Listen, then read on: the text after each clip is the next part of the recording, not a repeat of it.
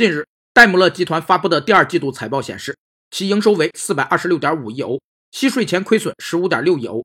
戴姆勒董事会主席康林松表示，第二季度业绩表现主要是因为尾气门赔偿金和安全气囊召回而预留了大笔资金。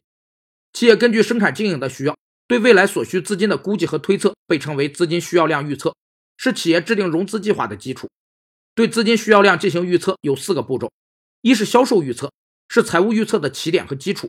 销售预测完成后，才能开始财务预测。二是估计需要的资产，资产通常是销量的函数，根据预计销量和资产销售函数来预测所需的资产总量。三是估计收入、费用和留存收益，可根据收入、费用与销售额之间的函数关系来估计收入和费用，并确定净利润。四是估计所需的追加资金需要量，确定外部融资数额。